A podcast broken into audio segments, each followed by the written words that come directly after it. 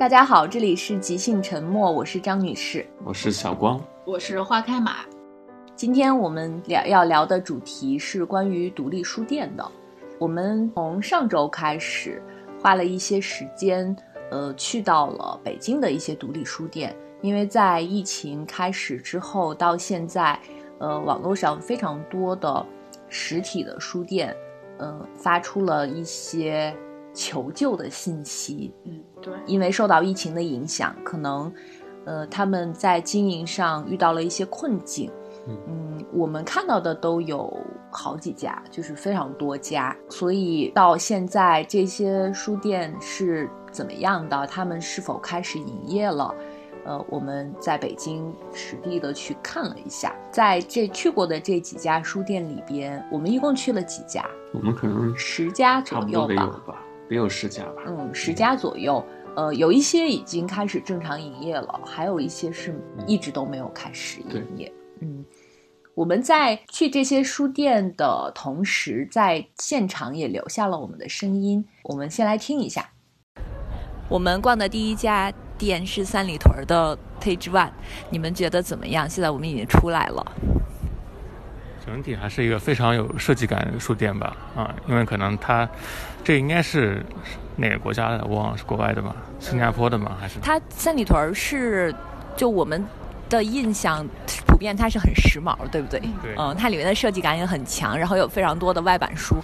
呃，因为它最早是新加坡背景的，呃，然后在呃第一家应该是在国贸下边，对。但是现在已经关了。呃，现在还有一家在怡迪港。对，怡迪港有一家，怡迪港那家是以。童书为主吧，就是它可能有不同的主题，每家店。然后前门那一家应该是最大的，呃，后来它被新经典收了，所以它现在其实是新经典的书店。是的，所以你能看到很多新经典的书摆在最显眼的位置。但是我其实觉得这家店还挺好逛的，就第一层全部都是设计书。嗯，虽然我刚才问过 花开马你会买吗？他说。我说我不会买，但是我觉得这些书因为都很漂亮嘛，就是洗洗眼睛非常好。我觉得还是有必要洗眼，就是经常过来逛洗一下眼睛。对，就这家其实是我觉得不定期可以来逛一下的，而且它的二层的选书其实我觉得还挺不错的。对，它二层选书还挺好的，但是就是可能是因为他选的好多书我都不知道吧，然后来了之后逛，觉得啊自己好没有文化呀。我看了一下他那个新书台那边。因为我比较关注外国文学，所以它它有非常多的外对它外外国文学很很新，而且上书还比较全，我觉得这点还是挺好的。嗯，对，所以这个我们今天看了一下里边，那个顾客还挺多的，也有好多外国人。对，他们的选书的品味还是挺好的。嗯，他们的二层有一个角落是卖精酿啤酒的，然后有做活动的地方，而且 Page One 现在所有的活动都是收费的。啊，是吗？嗯收费，他是不是啊？收费啊，读者，就必须要交钱才能参加。天哪！但是但是参加活动会发一杯啤酒吗？呃，就是有可能一般会有几档吧，你选多少钱，他就会有一本书，或者选多少钱，他就会有一个饮料这样。就是门票里包含酒水和书籍的费用。对对对，所以它其实每一场活动它是不亏的。嗯。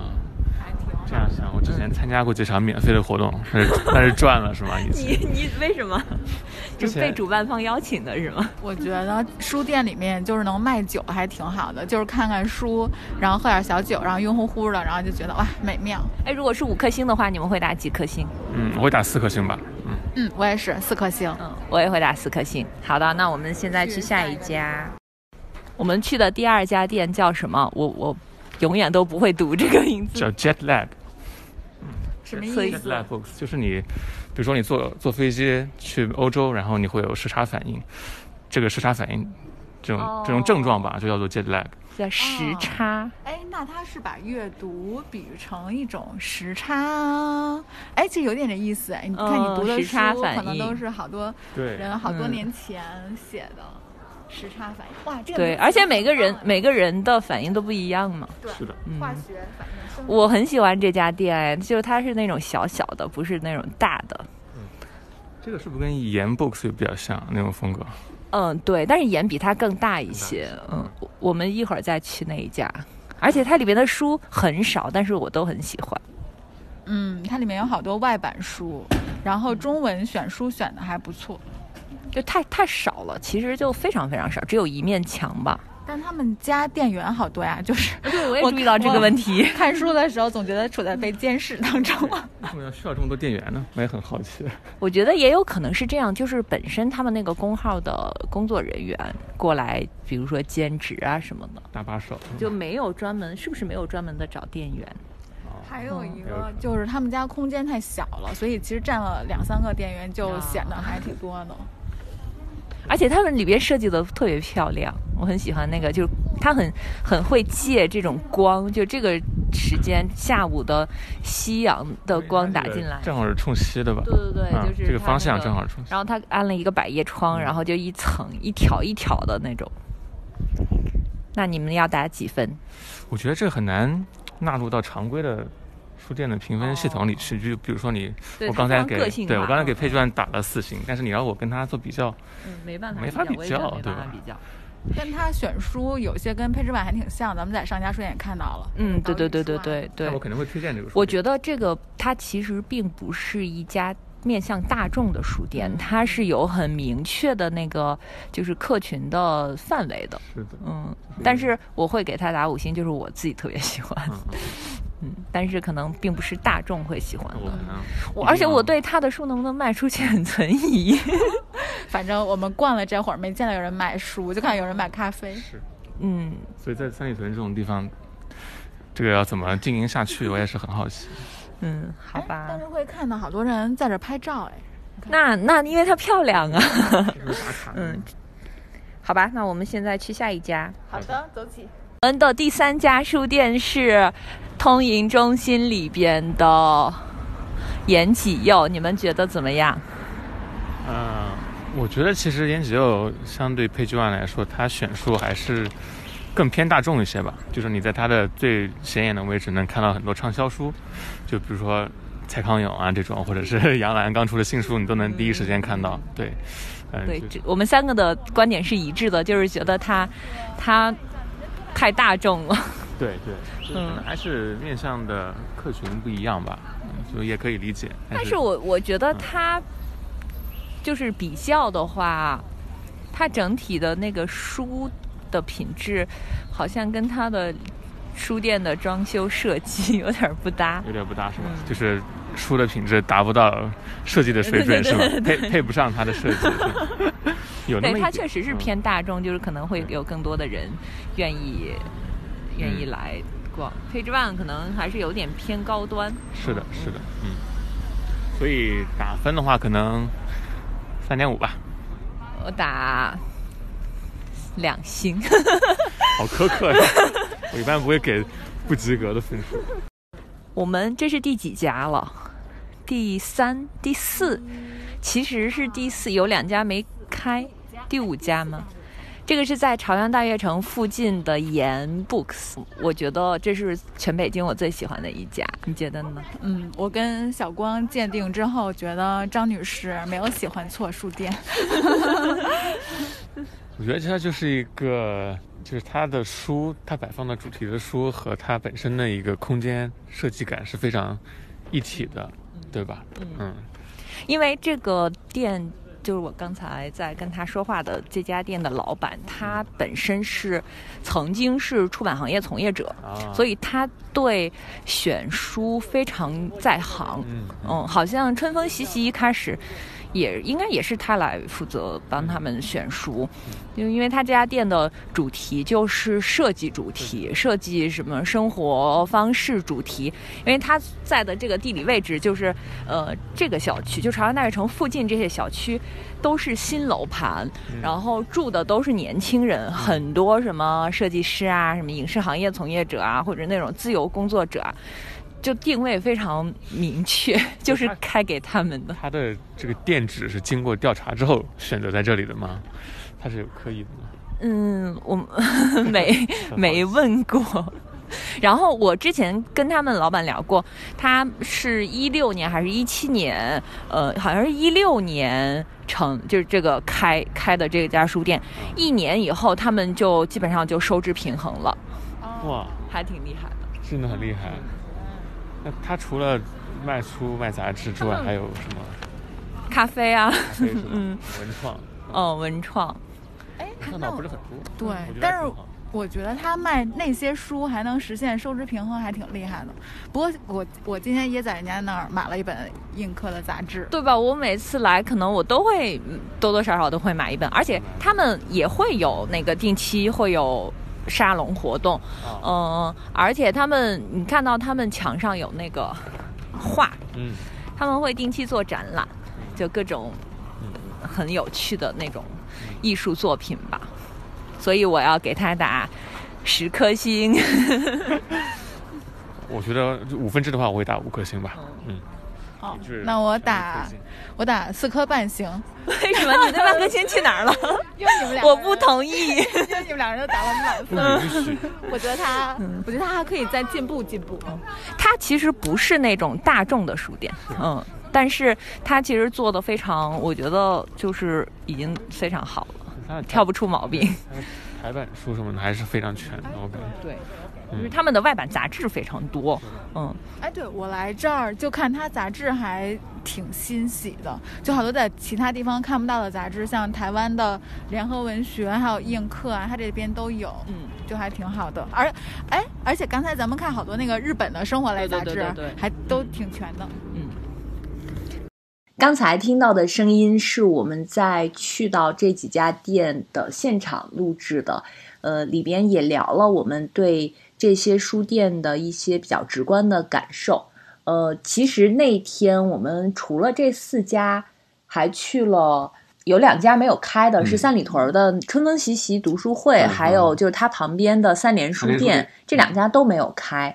呃，还去过的两家是。朝阳大悦城里边的单向街和上海三联，嗯，对，我跟花开马又去过一次国贸的西西弗，对，但是西西弗咱们没有进去，在门口观望。但是其实西西弗咱们之前是去过的，而且西西弗的店比较多，嗯，然后我们还去了多抓鱼的书店，对，一共就去过这几家，嗯，但其实这都在东边。西边的其实还没有去，还没有去海淀的那些，对，像万盛啊什么的，这些都还没有来得及去。但感觉咱们去的这几家，涵盖的种类啊、品类、特点，还都基本上比较全了。嗯，我们可以先说一下那个，因为当时在单向街和后边这家书店就没有在现场录音，我们可以先说一下。比如说，我们从盐 books 出来之后，就去的是单向街。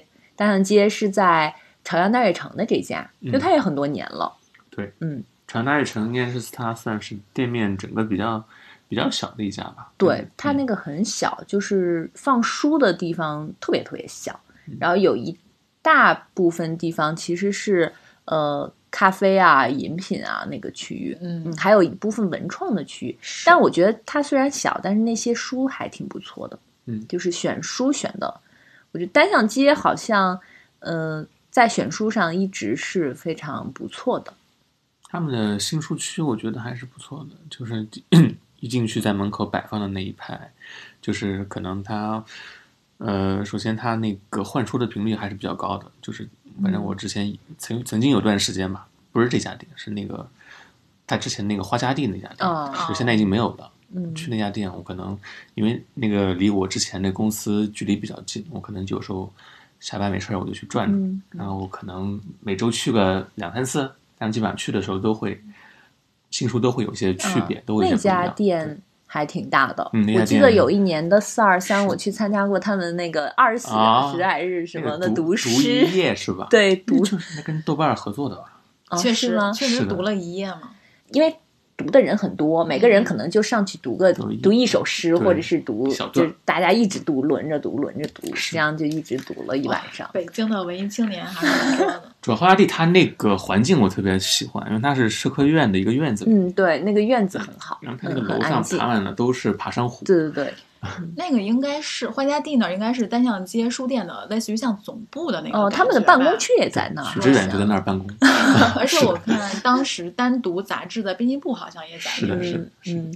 然后我之前住和平里的时候，有那个挨着爱琴海，嗯，爱琴海那个上面也有一家单向街，我觉得那家单向街也还挺好的。对，那家之前经常去逛，会大一点，而且比较舒服。那家那家的书，我觉得可能是最多的，就它这家里面书的数量，然后种类可能是最多。是，嗯嗯，单向街去年在杭州也开了店，你们有去过吗？呃，我看到朋友圈有人晒过，然后 我没有还没有去过，最近都没有去过。那个空间 很大，嗯，然后好像是在杭州的新城区吧。所以单向街你们会打几星？单向街我还是一直挺喜欢的，我可能会给四点五颗星吧。对，因为它的选书什么的，就是比较合我胃口的那种。那零点五颗星丢在哪儿？有待进步。我一般很少会给五颗星，对，就是没有什么特别的原因。嗯，我可能会打四颗星吧。哎，其实我还有另外一家比较喜欢的书店是库布里克，我会觉得我会觉得单向街选书，嗯，如果对于我自己来说，我会觉得库布里克比的选书比他会再好一点，所以我会给单向街打四颗星，然后给库布里克我没有去我们没有去过的库布里克打四点五。库布里克是因为疫情期间他那个小区好像封了，所以现在。可能不能进去。库布里克也是因为离我比较近，所以我是去的频率最多的一家书店。我也很喜欢它，嗯，而且它的那个图书区和餐饮区是分开的，嗯，我觉得这一点还挺好的。嗯，库布里克我也会打四点五吧，我觉得，因为它的就是它新书也是非常的及时，然后翻新也很快，它还还有很多那个台版书。问题是，问题是，如果你把这个。更新频率当做一个考考核标准的话，你是只看新书吗？还是嗯看得过来吗？因为我觉得我去书店的目的，我可能比较侧重于我了解了解资讯，对了解资讯是这种，就了解当下哪些书，呃是最新最热的，或者是就是比如说我在豆瓣上看到这个书已经很早就条目了，但是我一直没有看到书长什么样，我可能就去书店去看一下。就这个可以满足我的一些需求，嗯，而且每个月其实都有很多新书出来嘛。其实看他们对于新书的选品，然后就摆出来哪些新书，也能看出这这家书店的气质，对它的气质，还有它的特色。嗯，嗯，所以我对单向街和库布里克可能我会打五颗星，嗯，就是 没有缺点。嗯，然后没有缺点。对啊，我觉得单向街，嗯，我觉得就可能就是饮料卖太贵了吧，算是缺点了。这个，但是人家书单向街跟库布里克可能在一定程度上就是靠着卖饮料是是，我承认这一点。对，下一家是上海三联，上海三联书店啊。然后 我们三个现在的表情陷入了沉默。对，我觉得上海三联，咱们当时没有讲，就没有在现场讲，是因为。太失望了，对，没得可讲。进去之后光顾着吐槽了，就忘了，就忘了。这个好像是我们去过的所有的书店里边，就是最让我们觉得意外的一家，就觉得他们好像跟我们想象中的不太一样。对，嗯，因为他在那个朝阳大悦城的几层，那个是九层还是七层吧？挺高的。对，就顶对对，反正是顶层的。嗯，还挺大的，占了很大的空间。但是我觉得它那个空间的规划好像有点问题。就是呃，咱们进去先迎面就是一大片的某一本书。对对对，就是他把这本书就等整个这一片全摆了这一本书。嗯，是，而且这本书其实。好像并不是新出版的，或者是也有可能是那种公版书新出的。我印象中是这样的。好像那天哪一本不太记得。摆的是《人间失格》吧？我没哦，对对对对对，是。而且他还摆了两两个版本的《人间失格》，然后每每个版本都摆了好多本。对，他们的隔壁就是一堆经管书，就那种励志的，嗯，就让人感觉对有点奇怪。就是你第一眼看到的是。这样的一个呈现的一个方式，然后后边再往里走呢，可能就是它会分区域，比如说艺术书，但是你会发现每一个区域里面的书都非常杂乱，就是比如说艺术书里边，你看你可能能看到什么其他类型的书，嗯嗯，在之后就开始什么文创产品和书交杂在一起，嗯。我觉得上不知道他们的思路是什么，他们的看不出思路感觉比较俗气，就是好多对好多都是励志的那种。嗯，对我反而觉得跟三联的气质不太一样。对，是。然后他们家我就唯一一个比较觉得比较好玩的就是那个猫王收音机，还有后面卖了那些 那点酒。嗯。所以这个我真的是觉得他们完全没有开的必要，没有心。对，那么大的空间真的浪费了。哎，我们要是这样的话，会不会他们来公关？我们的哎，那我们的你太高估了我们节目的影响力了。那么第一一笔广告费就可以收了。西西弗花开满，你觉得怎么样？你说国贸的那家是吧？那家西西弗其实我觉得还挺好，挺 OK 的。因为上次咱们去参加金智英那个活动的话，就在西西弗。对。然后西西弗的选品，嗯，因为时间有点久，我现在有点回忆不出来当时他哪些选品让我觉得特别惊艳的。但当时好像一个整体的感觉就是在逛的时候，每个区域跟每个区域还是一个舒适的一个感觉吧。嗯。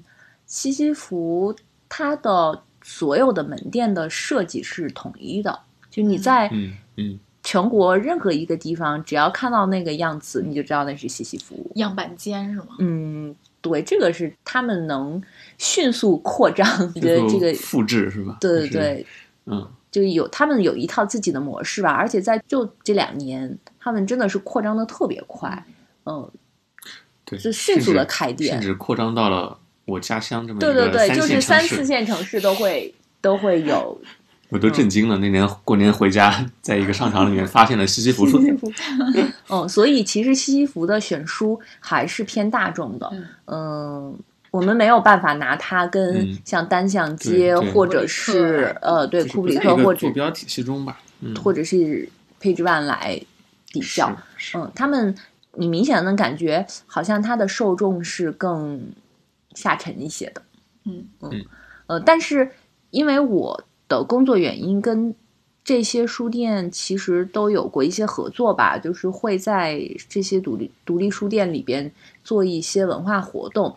在我接触的这么多的书店里边，我感觉西西弗合作是最顺畅的。就他们很神奇的是，他们不管在哪一个城市，北京也好。嗯，上海、杭州也好，广东、深圳也好，成都、重庆也好，所有对接活动的工作人员都非常专业，而且素质极高。嗯，哎，所以是不是因为这样，所以人家才能批量的，就是就什么都是流程化，然后标准化，然后规模化的这种？这不就是书店界的麦当劳吗？哎，我觉得很精准，嗯，对不对？对。就是你又不能说它差，对吧？但你要说它是精品店，肯定也不是。嗯，对。但是有时候你可能，比如说你逛商场逛累了，我就去洗洗服，看会儿书，喝咖啡什么的，也还就是也是一种选择。就像你在不知道吃什么的时候，也许会吃麦当劳一样。啊，嗯。哎，我觉得那这样看来，它其实是成功的。对，西西弗最早是在贵州的一家小书店。啊，是吗？嗯，贵州。对。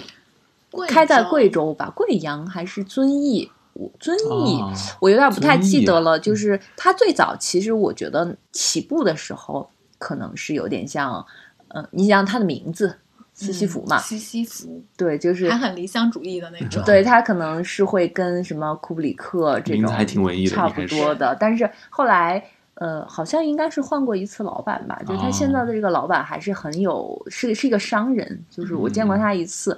就还很有想法的，嗯，就是迅速的把这个书店的这个模式做成这样子。嗯，哎，那这么说的话，其实开书店肯定也是一门生意嘛。嗯，那这样说的话，更像一门生意，就真的把开书店当成一个真正的生意在做。嗯嗯，而且我们前边去的这几家书店，好像不太满意的，除了上海三联书店，还有延吉又也一般。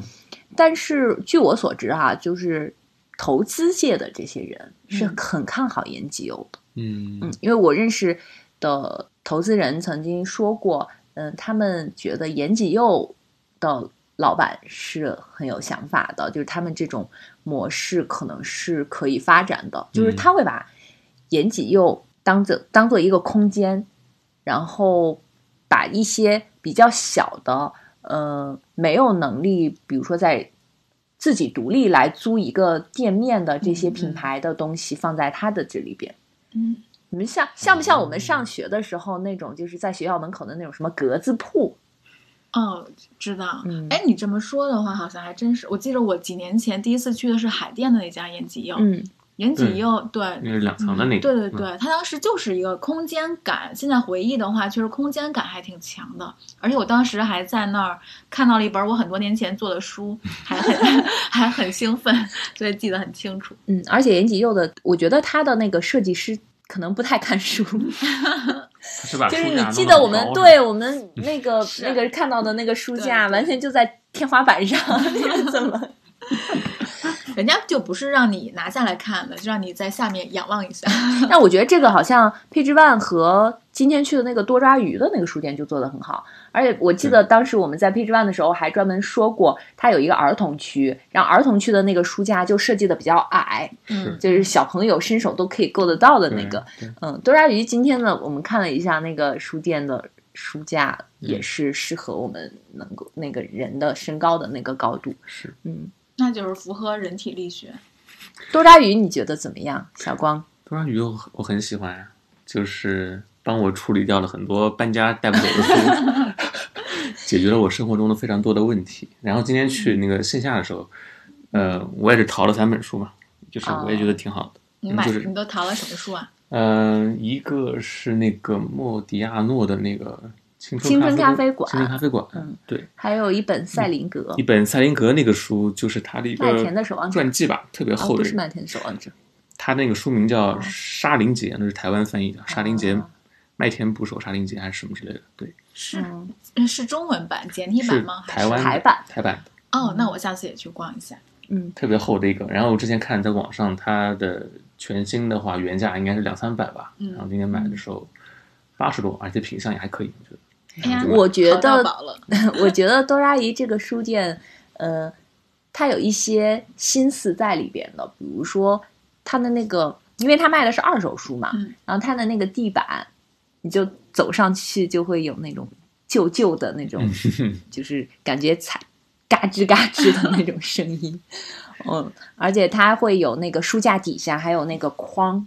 里边也放着书。对，我觉得它整个店面的那个设计风格，就是，呃，有一种把书店跟那个二手市场结合起来的一种感觉，就不是一个单纯的一个书店。比如说，你单纯一个书店给你感觉可能是一个比较高大上或者是很文艺的地方啊，然后一个市场可能你觉得它是一个很乱糟糟的地方。但是在多抓鱼，其实这两种，我觉得这种两种感觉都有，就是既有淘货的感觉，也有。挑书的那种，那就是有一种亲切感，是吗？对，就是它很很就是你，比如说我们去别的书店，它一般是最新的书会摆在显眼的位置，或者是重重点的书、畅销的书摆摆在显眼的位置，其他的位置就是按呃分类，然后分类其实也都是以新书居多。对，嗯，但是因为他们是二手书嘛，他们收的书本身就不太那么好控制。所以它每它也会分类，但是分类里边你就会看到有很多可能十几二十年前的书，也有一些新出的书。嗯嗯，我但是我觉得是不是呃，它因为这个是实体书店，它还有线上嘛？我们在线上买的书，我买了很多多抓鱼的书，还挺新的，我觉得。但是实体书店看到的这些书品相都比较旧。嗯嗯，实体书店可能还是毕竟店面积有限吧。可能主要是为了展示，对，或者是或者是他线上书店卖的，可能还是最近一两年出的这些，然后线下书店可能就把一些陈年老货，然后就淘的，就真的是淘，让方便淘书的那些人就比如说你在线下店你放很多新书，就感觉就不像那个二手二手书店了，没有二手的感觉，没有那种二手的感觉，其实没有时光。但其实我没有逛过什么。正儿八经的二手书店，所以我第一次去多拉鱼，嗯，觉得还挺新鲜的。嗯，它有一一个专门的旧货区，对。然后我看那些东西，嗯，挺有意思的。有一本一九九一年出的九二年的日历，里边都是歌曲，就每一天都有一首歌，对，每首都有歌。就是那个时候，你想九几九十年代初的那些，有什么港台歌曲，还有我们啊大陆的一些流行歌曲，是不是正流行《爱的奉献》呢？对对对，差不多就会有这些什么北京的桥，暴露年龄时刻。那个蔡国庆，他那个百货铺线上也有，就是也有线上的，对，也有，但是好像是内测吧，不是所有的人 可以可以买，可以买。我都买过一些乱七八糟的东西啊，玩具啊、小摆件啊什么的。嗯，他们那儿好像有有一些那种手办，还有那种名侦探柯南。我之前上面买了一个什么木乃伊，就是那个有人从埃及买的嘛，那个木乃伊，然后打开那个棺材，里面真的是一个木乃伊，还是缠上那个裹尸布的那种。你不觉得恐怖吗？你为什么会这种奇怪的爱好？对呀。那就是说是别人从埃及那边或者是出国玩儿上买回来的，然后然后觉得哎呀，是不是嗯一种奇怪的感觉，然后不吉利，或者可能就家里放一个这个，嗯，所以我们其实逛了这么多书店，而且呃，我们之前的一些工作经历会经常跟一些书店打交道，大家对这种独立书店其实都有自己的感情。嗯嗯是，嗯，我就记得之前，因为我之前住海淀那边嘛，然后就是在北京大学，它有个地下超市，那个地下超市里面有一家那个，那个不算是二手书店，那个是特价书店，就叫野草书店。哦，对，你们你们也知道，嗯，对，然后就是他家的那个，呃，有很多新书，真的是很新的书，他在那里能做到非常低的一个折扣。嗯，就是他们那个老板特别厉害，就是他可能是跟，就是各种出版社啊，或者是跟那个呃高校，就这种关系非常好，就他能拿到非常非常快而且非常多的那种特价的新书。然后有段时间我就是特别喜欢去他那儿淘，然后就是 之后就是因为就是好像是因为房租还是什么原因吧，就他从北大就搬出来，然后就搬到了北大那个。就蓝旗营那条路上的一个，就也是一家，也是一个地下超市，只不过是在校外了，也是在超市里面一个小的小的区域，在那里继续经营。对，然后好，好像我最近又看他，因为我加了他那个微信嘛，嗯，他们好像又换了一个店址，就是我觉得就是 像这种很小规模的特价书店，对，要生存下去真的还是挺挺挺艰难的。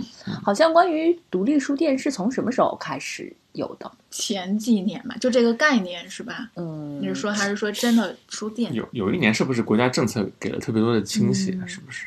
有记得有的有的有那两年。最早我们小的时候就是只有新华书店，对对嗯，然后会有一些在学校旁边开的那种专门卖教辅教辅书，但其实也卖盗版书。我真的在那种地方买到过盗版书，那那个时候可能也没人管吧？我觉得。真正独立书店，我我印象中应该是在一零年，一零年前后吗？嗯，一零年前后，感觉就是最近这些年才出来。我有一个印象，就是在大概一一年、一二年那会儿，就经常会在网上看到一些独立书店倒闭的消息。就那个时候，可能互联网兴起，在网上书店当时刚刚兴起的时候，就对他们的冲击特别大。嗯嗯，那个时候好像也没有什么政策扶持。嗯，最早我我刚来北京的时候，经常去的就是单向街时尚廊。你们还记得时尚廊吗？哇，时尚廊怎么现在想起来觉得有点遥远？对对对对，时尚廊就那个时候，呃，经常去参周末参加文艺活动，比如说什么图书签售会啊，作者的那个。见面会、对谈啊，这种的，就是这几家时尚廊、单向街、雨峰书馆啊，对，还有雨峰，对，雨峰还真的是一个女性对是主题的书店。新世界那边那个雨雨峰，当时我们还去那儿做过活动啊。你刚才不说，我都有点把雨峰给忘了。雨峰现在是在也在那个万盛旁边是吧？他有好几家店，就最多的时候可能也是开了好几家店，但是后来也是因为各种房租的原因啊什么的，就。我最近几年好像都不太去，我也不知道他们现在开在哪里。嗯，我最早关注到独立书店，应该就是那个万盛书店，因为当时他的书店的老板刘苏里，哦，对，刘苏里。然后当时我比较喜欢看他写的东西，然后就关注了，还有他老婆，然后关注了他们的书店，然后经常有的时候去看。主要是那时候就是年轻，真的是身体好。其实我离万盛书店很远，但是还经常隔一两周、两三周就去那儿看一眼。嗯，然后剩下。我觉得万盛的选书就是很有特点的，因为跟做跟他老板本人，嗯，对，对他们可能会偏嗯社科、历史、学术学术类的，对，社科书很多，嗯嗯，因为就是像我后来在出版行业，就是呃经常会跟这些书店来合作，然后有的时候我去其他的城市，呃，基本上也是会去到当地比较有名的。一些书店去逛，到了大概一六年的时候吧，好像国家有一些扶持的政策，嗯，就是对这种文化产业，他们要进行一些大力的扶持，所以，嗯，又有很多新的书店又开，然后有一些那一些没有被关掉的老牌的独立书店，然后就又。重新焕发了活力，比如说像单向街这种。单向街其实最早的时候在蓝色港湾，你们还记得吗？最最早的时候，其实，在圆明园啊，对对对，是 是那个是更早，就是它在蓝色港湾其实还考古，对，还在考古室。哎，我刚才突然想起来，雕刻时光，你们还记得吗？记得呀。对，还有什么猫的天空之城？但感觉现在雕光是不是倒闭了呀？是当当时雕刻时光就很很爱开在学校的旁边，就是印象最深的就是五道口那个。那家，我印象深的是北师大那边那家啊，北师大那个还在吧？啊，是吗？因为我当时住在附近的时候，就每天下了班，哦，刚那是我刚来北京的时候，然后就因为当时住在北师大有一个同学的宿舍里，然后就每天下了班就会去书店看一下。我觉得逛书店，他们后来好像就变成了什么咖啡馆之类的，因为一定还是要寻找别的商业模式，要不然真的好难啊！就看这些书店，一个劲儿搬搬搬。但是你们有没有发现，就是之前像猫的天空之城或者是雕刻时光，他们一开始的重点好像也不是在书上，或者是他们呃在书上，但是他们的选书也没有什么特点，嗯。所以，是不是最终他一一家书店能够存活下来，还是要看书？因为它毕竟是书店。你卖什么文创产品，或者是卖咖啡，形式再多样，也依然只是一个形式而已。是是，对吧？你看我们现在一直能生存下来的单向街、库里克，或者是呃其他的，不管他因为什么房租的压力，或者是其他的压力，呃，搬了很多地方，但是他一直。是存在的。对，这我觉得书店最重要的就是，就不管你卖的是什么书，嗯，就是让读者能找到他想要的书。这才是最大的最大的核心竞争力吧？那要这么说的话，是不是应该是书的？就你这家书店到底定位，就你想卖给哪些用户，不是哪些读者？然后那些读者来的时候不会空手而归。是。哎，我最近不是在看书店日记嘛？然后书店日记它每月上面都有一个那个奥威尔写那个书店日记里面那个选摘。嗯嗯。然后我就印象特别深，就是他在二月份还是三月份啊？就那个那个。片头，他就呃摘了一段奥威尔在他的那个书店日记里面有一句话，他就说，奥威尔就说，他说，别看这么多人呃都来逛书店，但是真正爱书之人少之又少。我们那天其实逛了，也说到过这个问题，就是在那个 Page One 的时候，我们不是说我们可能不会买，但是来逛一逛，感觉也很好。不会买不代表我们不喜欢书，是吧？是我们太贫穷。嗯，所以一六年之后，呃，有一些新兴的书店，他们成立之后，呃，形式会更多元一些，就是不光是呃图书产品，有还增加了文创产品，然后还会有一些就是一些各种文化活动吧。你像呃上海，我觉得上海的一些书店好像做的还挺不错的，像上海的那个思南公馆，思南公馆那家，对思南公馆那家。就是一开始是做了一个快闪书店，后来就是真的做在在那儿做了一个书店。呃，像上海的呃箭头书局，嗯，箭头书局也是一家，就是他们主打呃人物传记主题，就他真的是给这个书店设了一个主题，嗯嗯，会搞一些在书店内的和一些书店外的一些活动。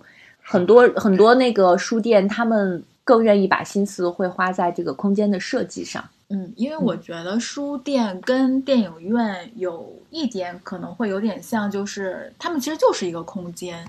像看电影的话，你可能就享受那两个小时，然后黑洞洞的，就好像只有你一个人在的那个空间。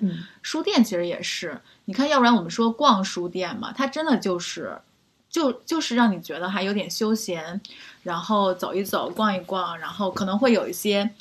惊喜！你遇到一本你之前一直想读，但是哎，之前呃没有看到或者怎么着的书，或者是你本真的没有想没有没有想到，但是你拿但是你就能遇到的那些书，我觉得这个就书店它确实它的空间感还挺重，就是挺重要的，也挺浪漫的。嗯，我觉得书店是一个很浪漫的地儿。所以这个书店其实我们这样回顾一下，它是一个这种波浪形的发展，就是一开始。到有一个往上的呃上升期，后来经历了互联网的冲击，开始往下走。然后可能国家政策扶持的时候，在从一六年到一八年、一九年又是一个爆发期。但是到今年年初，它遇到了疫情，可能又开始有一些不知道将来的不可抗力。嗯，对。但我觉得书店就不管说有没有这些不可抗力的话。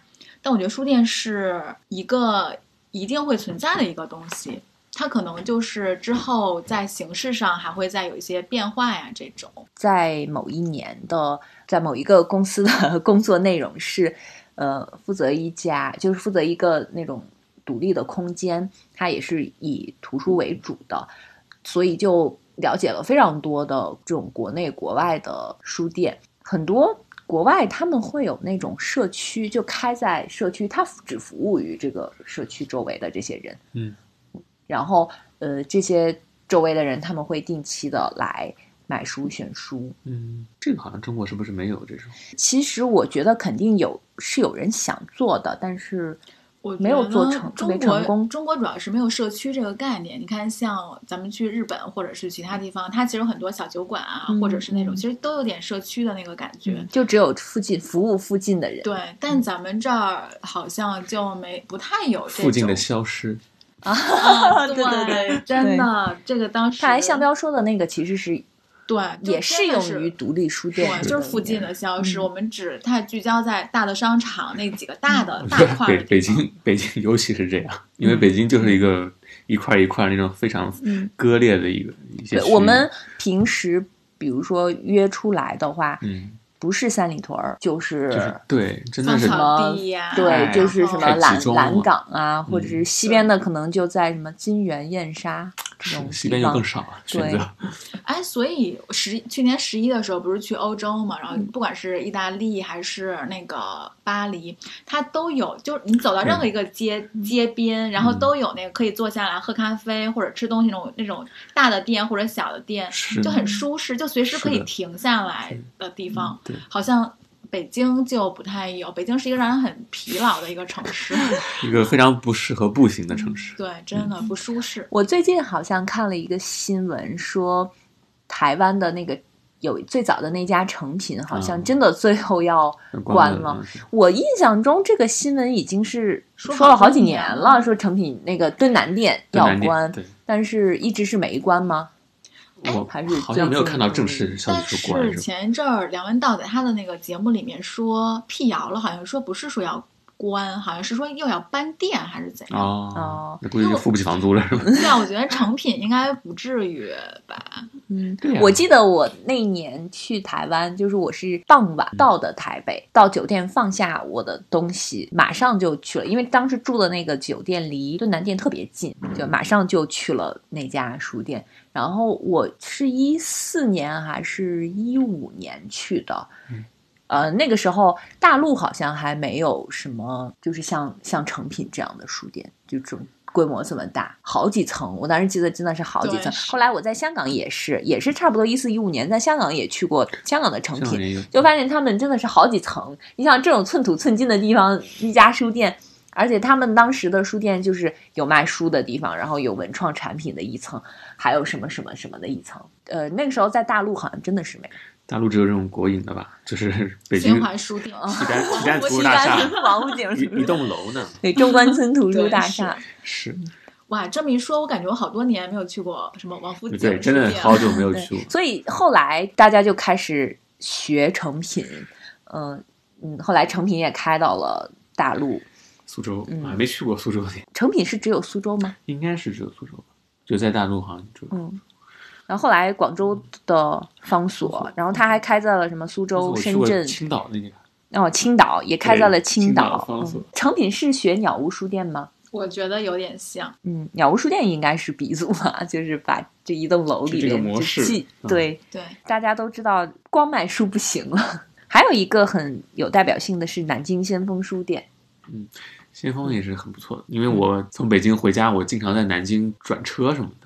啊，哎，感觉先锋有时候就会去，是不是有很多学术类的书啊？我觉得先锋先锋其实我感觉它应该是学术文艺这类都都有，对它的品类还是比较丰富的。嗯，就他刚一进去那个第一个空间里面，我觉得那个文学类的文学类的文学类的书，就是一进去的那个空间，然后再转进去的那些可能就会有其他的。嗯，那我印象比较深的就是。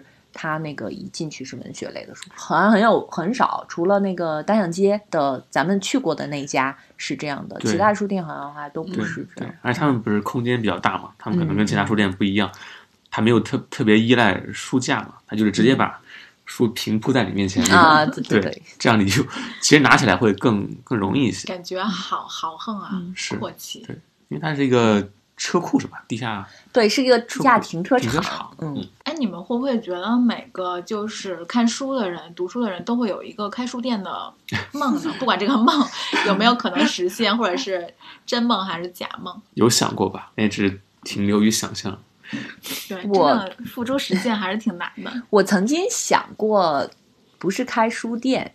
就是我曾经想过做一种那种复合空间，嗯，就是你只卖书肯定是活不下去嘛，嗯，如果要是我们完全不考虑这一层的话，我其实是想做一个那种，比如说小小的店，就像我们去的那天去的那个盐，嗯，小小的店，但是可能只有很小的一部分是有图书的，会选我。自己感兴趣或者是我觉得好的我喜欢的书，嗯，还有一部分可能会有咖啡啊或者这些喝的东西，还有很小的空间可能是用来做一些艺术品的展览或者是文化活动沙龙这种的。但是我不喜欢那种就是超级连锁的或者是好几层的这种巨大型的，我还是会比较喜欢那种小的社区型的。其实咱们真的呃。这逛的这几家书店真的就符合那种社区型的，还真的是严严吧？对，是的。而且盐的位置好像也确实就是开在对小区的底商，嗯，我觉得这样还挺好的。那其实上看库布里克也算吧，虽然他虽然他那个社区太高端了，对他那社区虽然咱们住不起，但是咱 可以进去。其实我还挺想开个书店的，我想开书店，呃，就是它可以卖书，还可以卖酒。我觉得书跟酒是特别好的搭配，就是良辰美景，良辰美景又有美酒的那个感觉。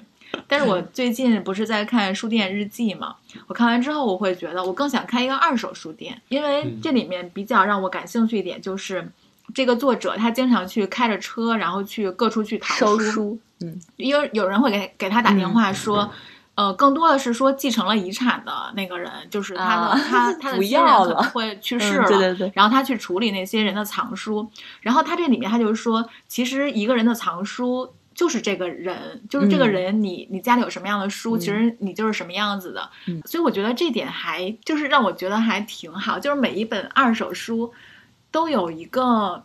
独一无二的历史，因为它的历史可能就是它之前前一个主人那种，所以拿到一本二手书，跟你拿了一本新书，其实感觉是不一样的。比如小光他今天买的那本书，拿回家打开的时候，可能会想到：哎呀，上一个看到他的人是是谁啊？我们以前好像做过一种，就是做过类似的一些活动吧，就是一本书的漂流，然后在不同的城市和读者之间这样这样漂流。还有就是会搞一些那种线索，就我把书放在，比如说某一个剧场第几排第几个座位下边。大作战是吗？然后有人去捡到，怎么样？就是因书而相识的人朋友。感觉会那一年的那个丢书大作，那一年的那个丢丢书大作战是是因为对啊，是的，但其实他是抄的那个国外的那个英国的那个屈臣氏对屈臣氏小姐。后来我觉得这个到了中国就有点变味儿了，是就是营销的味道太浓了，所以被可能屈臣氏小姐她是真的读书，嗯，对吧？但是你到了。呃，国内找的这些明星可能就不一定作秀的成分会，而且他们不是说最后丢的书都没有人捡 不想看。我觉得可能我们现在出版书百分之八十都不应该被输出来。对，那这个这个话题咱们下一期再再说，好吧？卖个关子。对，下一期再说那些不应该出生的书。我天哪！如果现在你看电子书这么方便，对吧？而且又便宜。我们手机都不离手，你随时可以在手机上看，或者在阅读器上看。然后在网络上购书呢，又有很低的折扣。嗯嗯，不管是在现在淘宝也在卖书，我看那个什么抖音都在都在卖书。嗯，那我们还有必要去书店吗？就是你对一本书的认识，就是不能停留在网上的那些。照片啊，或者是一些单纯的文字信息方面，就是我觉得，我觉得很重要的一点就是你得自己亲手触摸到它，然后翻开，然后读几页，这种感觉我觉得是不可替代的，是非常非常之不可替代。因为我前一阵儿看电子书，为了省钱，看电子书看的比较多嘛，然后呃，但是有些电子书没有的，我还是要买纸质书。嗯，非常明显，我还是更喜欢看纸质书，就我喜欢翻页的那个感觉。还有就是纸质书就不是电子书就没有办法实现这个，它就是一页你就读完就读完就读完了。但纸质书的话，就是随时找到你想找的东西，这个这一点是电子书不太方便的。是，所以真的，那是不是你你看的那个它设计的不够好？也许人家有。全文检全书检索的功能？嗯，对我看的那个确实不够好，是一方面。但是是想说，纸质书拿在手里的感觉，嗯，是是电子书怎么样都替代不了的。我其实还是也会用电子书的，嗯嗯，因为它确实太方便了。嗯，比如说出去旅行的时候，或者是你呃出远门的时候。如果要是带很多本书的话，确实是不是特别方便。这个时候，电子阅读器可能就真的它的优势就凸显出来了。是，哎，我我突然想到一个问题啊，就是我们刚才说书店其实就是存活会比较难嘛。一个是买书的人可能就没有那么多，像我们有的时候你也我们也只是光逛不买。嗯，还有一个就是，其实我在看，就是因为那个书店日记，它它的作者是一个英格兰的一个作者，哎，英格兰还是苏格兰？然后它里面就有一篇是吐槽亚马逊的，他就说亚马逊就是因为它折扣折扣很低嘛，然后的话这样一方面就让那些出版商就只出那种可以卖得多的书，然后而且他们会把定价定的超高，然后再把折扣对，然后这样的话其实很多压力最后又又转到了那个独立书店的书商上面，然后那个作者就在那儿 狂喷亚马逊，我觉得这应该是一个全国性的现象，就全球性的现象，对对，全球性，就中国很多中国现在。目前也是这种状况，就是，呃，出版方会觉得那个主动权都掌握在什么当当或者京东这些电商这里，而且现在淘宝也在卖书，嗯，就是很多天猫店铺就会卖什么九十九块钱十本儿，什么九块九十本儿，这种太可怕了。主要就是出版社自己没有流量嘛，对吧？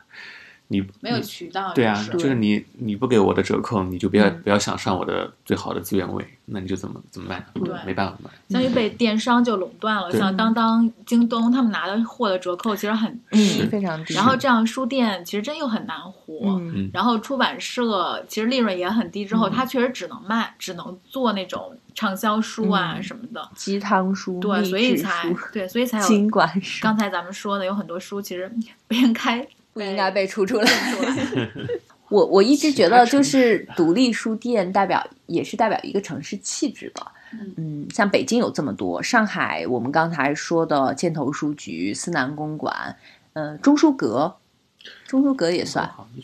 中书阁，嗯，我倒是觉得也是选书，我还是觉得书店这是它的重点，嗯，就是你选书是重点，你的书的特点和特色，这个是是否吸引我去的一个点。嗯，钟书阁可能就不被 我列在必去的，它只是好像刚成立也没几年，刚刚成立的时候，就是它的设计好像有一个很美的一个照片发出来是这样子的，嗯。哎，钟书阁是不是在北京也开了？钟书，我我不知道哎。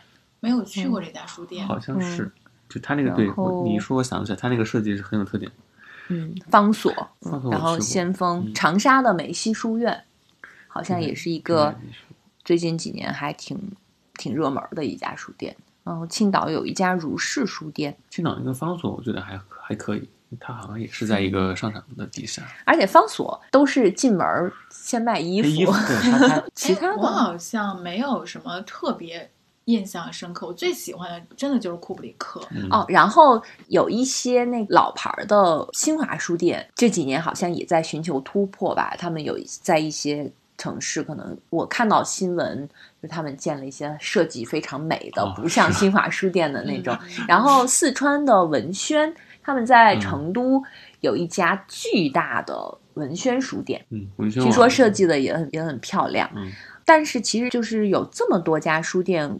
逛下来，我觉得真的特别完美的，想让我反复去的并不多，就是因为你设计的再好，我不知道普通的读者是怎么样，因为毕竟我们可能还算是行业内的人吧，就是从业者看的角度会不一样。它虽然设计的非常美，呃，你进去看上去很漂亮，也很现代，也很新。但是你还是会觉得在做这个书店的人不太专业，而且还有一点就是我们会看这个书店的店员，我我会去观察这个书店的店员是不是爱书的，是不是专业的，也能整体给这个书店加分。嗯，对，是，嗯，因为做所有的事情可能人是最重要的，就包括像。呃，我们之前说的西西弗，我知道的其实有很多出版方，他们是很愿意跟西西弗来合作做活动的，就是因为非常省事儿。西西弗很专业，他们把所有的事情都安排得非常好，这样就是减轻了出版方的压力。就这种书，就是书店可能不太多，嗯。西西弗是不是不能算，就是严格意义上的独立书店了？他西西弗现在有自己的生意版图，不独立。像我觉得像延吉、延吉又西西弗 这种都不是一个独立，都不是独立。对，它是一支队伍。嗯，但是我觉得书店的话，就是离你住的地方近也还挺关键的。因为书店，万盛再好，我也 没有勇气老去。书店跟电影院，我觉得都是，就是我们它毕竟是一个你精神放松的地儿嘛。对对对，就是去去的近。比如说我之前住和平里的时候，我就会去单向街；搬到西坝河，我就去库布里克。然后搬到现在这个地儿，我就 没有地方去，我就没怎么去过书店。就搬到我这个地铁上的荒芜小区之后，我真的没怎么去过书店。就是，所以去一次觉得还挺开心的那种，就是离你近，那附近还挺重要的。对，附近真的很重要。附近有，特别北京这么大尺度的城市。嗯，所以其实一一家书店真的代表一个城市的气质。当呃不同气质的书店多了之后，你就会看到这个城市它是一个多元的、包容的，嗯，适合适合生活的城市。我真的希望有一天北京能够有一些社区的小酒馆、社区的小小特色的店，还有一些社区的，不管是新的书店还是二手的书店。我觉得到那个时候，北京才真的会变得宜居一点。我们今天聊了这么多家独立书店，嗯，希望大家在有时间的时候。也可以多走进书店去寻找自己喜欢的书。我觉得书书真的还挺重要的。前两天一个朋友发给我一句话嘛，是杜拉斯说的。他说：“如果你有一天有一个人开始看一本书的时候，他的世界就会有一些不一样。”我自己会真的觉得是这样的，就是看书其实能让人心里平静一些，而且看书确实是个挺治愈的事儿。就是你开心的时候、不开心的时候，其实书真的能帮你疏解很多情绪。所以，我之后有钱了的话，我觉得我可能真的会开一家书店。但是我自从看完《书店日记》之后，我打算开一家二手书店。好吧，希望我们的梦想都能成真。看小光的梦想是什么？开书店可能就，我觉得我是一个没什么行动力的人，就是一个成天就在幻想的人。就是如果你开了书店，我就去给你 给你贡贡献给你贡献马洋就可以了。你可以雇他，对，来做店员，可以做一下店员。我没有做过店员这种事情。哎，我觉得这个咱们还真的可以开一家，一起开一家小的二手书店。我就帮你负责选品什么之类的。对，可以。好吧，那我们今天这一期节目就到这里。嗯，好的，下期再见。嗯，拜拜，拜拜，拜拜。